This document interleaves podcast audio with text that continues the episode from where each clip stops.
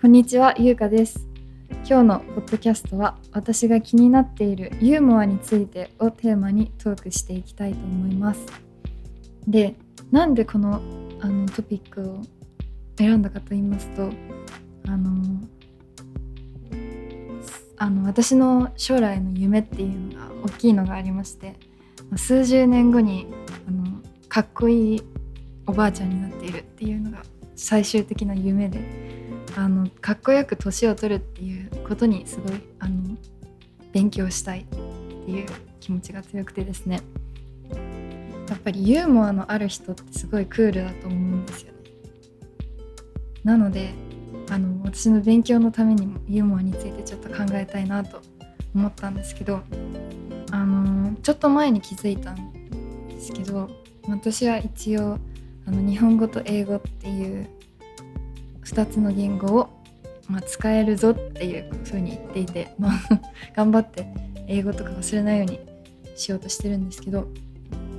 あの日本語で話す時よりも英語で話す時の方が自分はすごい冗談を言うんだなって気づいたんですよね。であの、まあ、留学とかもあのしたりとかした時にもあの爆笑するような何かあの笑いを取りに行くなんていうことは全然したことはないんですけどただ、まあ、会話の中ですごくたくさんそのあの、まあ、冗談チックなというかことをふざけながら喋るっていうことが自分でしてたなと思って日本語だとなかなかそういうことはしなくてやっぱ言語の違いなのかなとあと文化の違いなのかなと気づいて。たらへんからユーモアっていうことを意識し始めたんですけど個人的にすごくこれはタイムリーな話題であのこの前あのこのことについて話題になったんですけどウィル・スミスさんがあのアカデミーの場であのコメディアンの司会者をビンタしてアカデミーを出禁になったっていう結構すごい強烈な事件が起きてそれが日本でも話題になったんですけどなんかそういうコメディアンとかっていう視点から考えても日本とアメリカって結構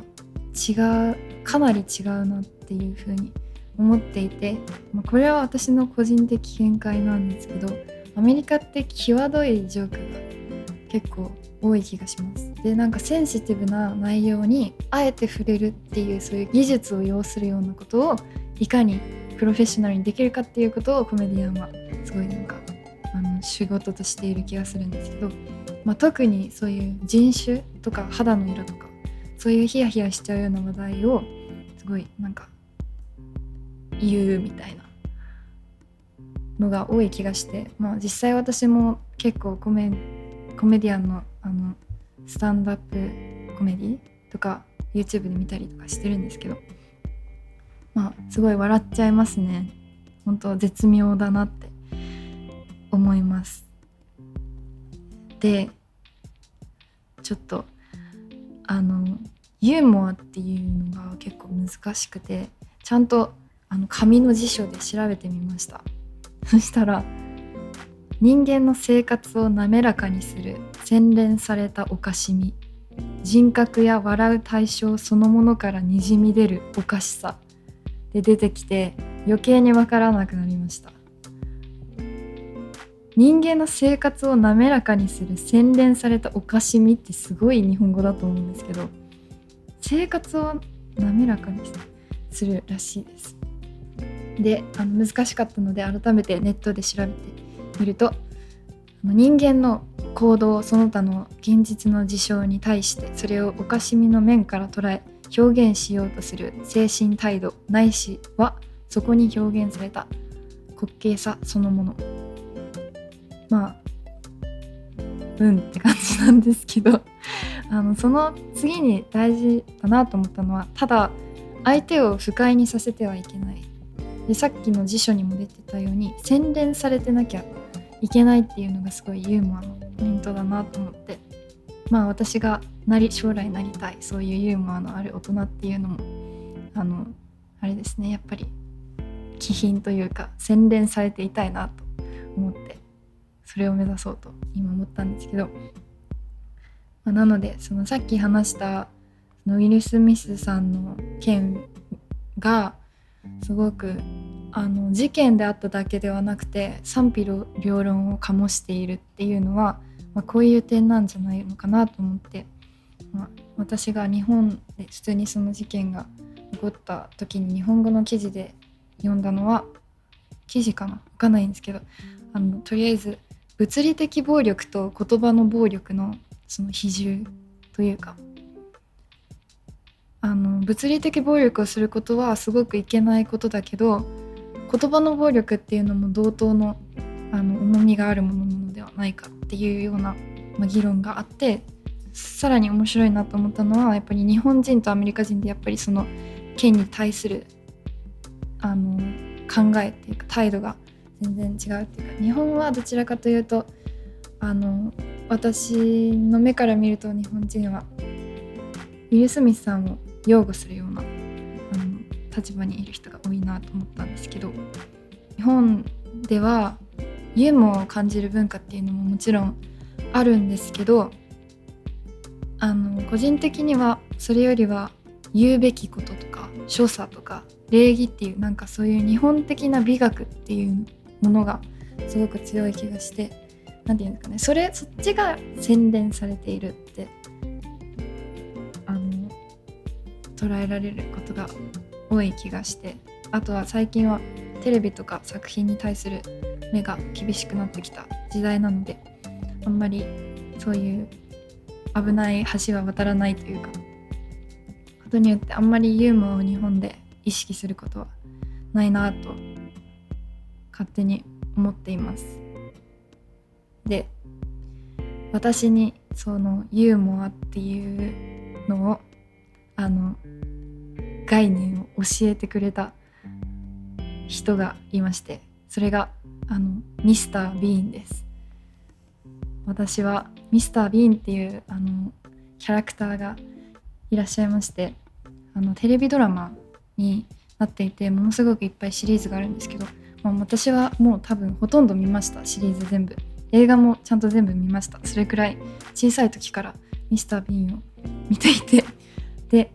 ミスター・ビーンのその芸風じゃないですけど演技の仕方っていうのはビジュアルコメディというらしくて、まあ、ドラマの方ではミスター・ビーンはあんま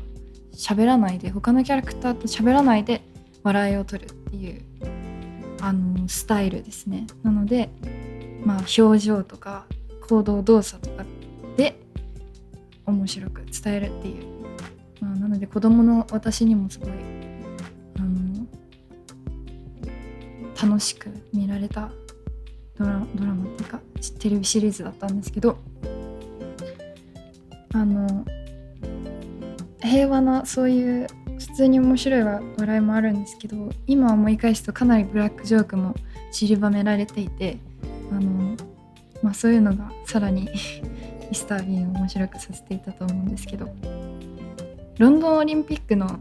開会式にも出ていてその映像がすごく話題になったのでミスター・ビーン見たことない人は是非見てほしいんですけどまあただピアノの1音をひたすら打ってるだけで面白いっていう何も喋ってないのにオリンピックの開会式を沸かせた天才的なユーモアの人だと私は思っています。で映画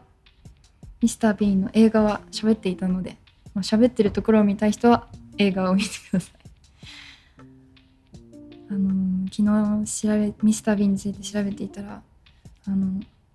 その役柄じゃない時にもコメディコントみたいなコメディ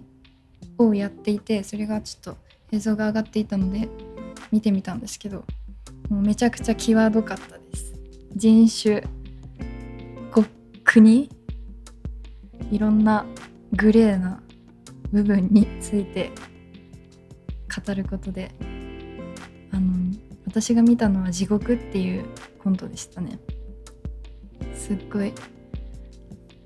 そのスリルを味わうっていうのもあの英語のコメディの魅力なんじゃないかなと思います。でそういう観点でユーモアについて考えていてあの、この人ユーモアあるなって思った人はですね最近アデルすごいユーモアあるなって思いました。アデルって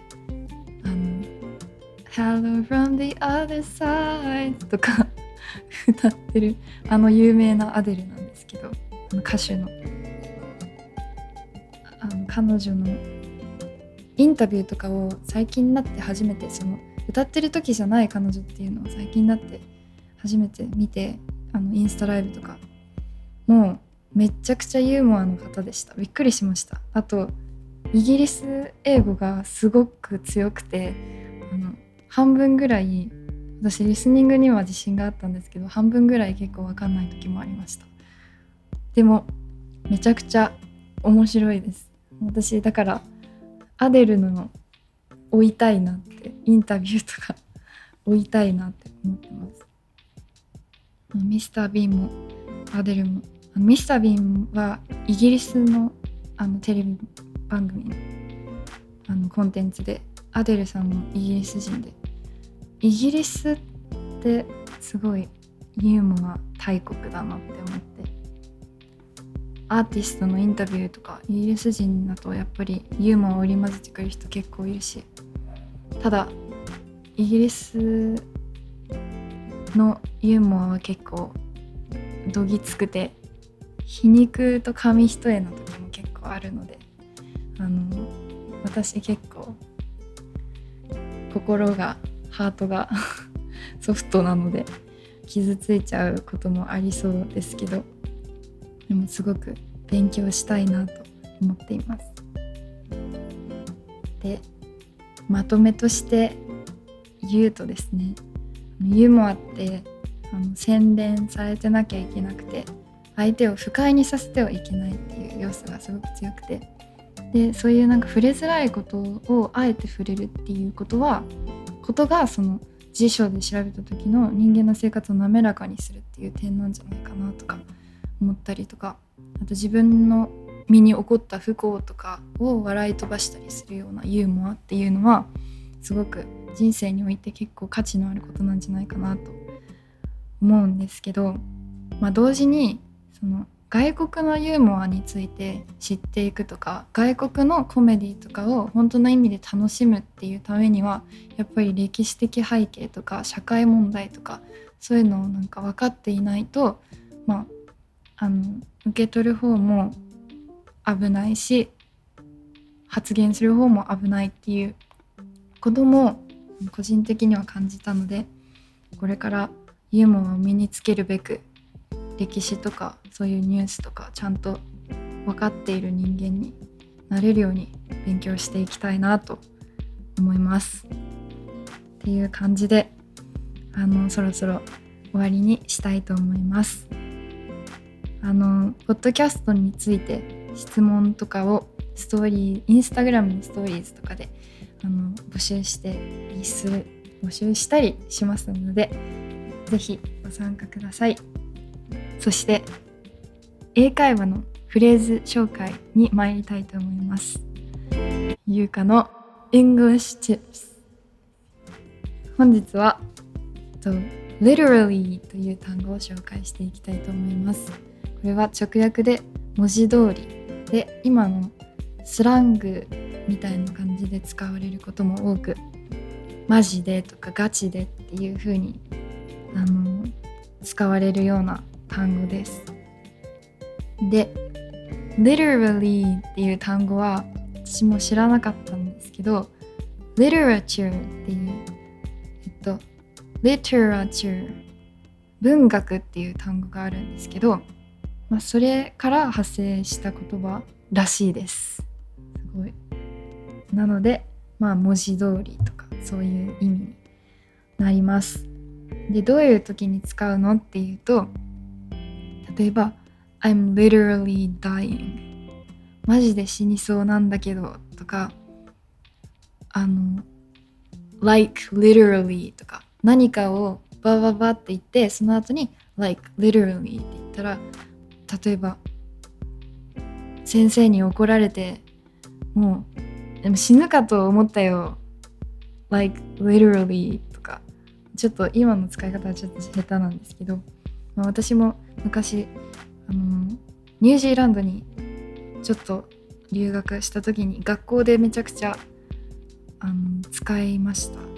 友達もすごい使ってたし私もそれに合わせてすごい使った思い出深い単語になります。発音がめちゃくちゃしづらいことで有名な単語の一つなんですけど、うん、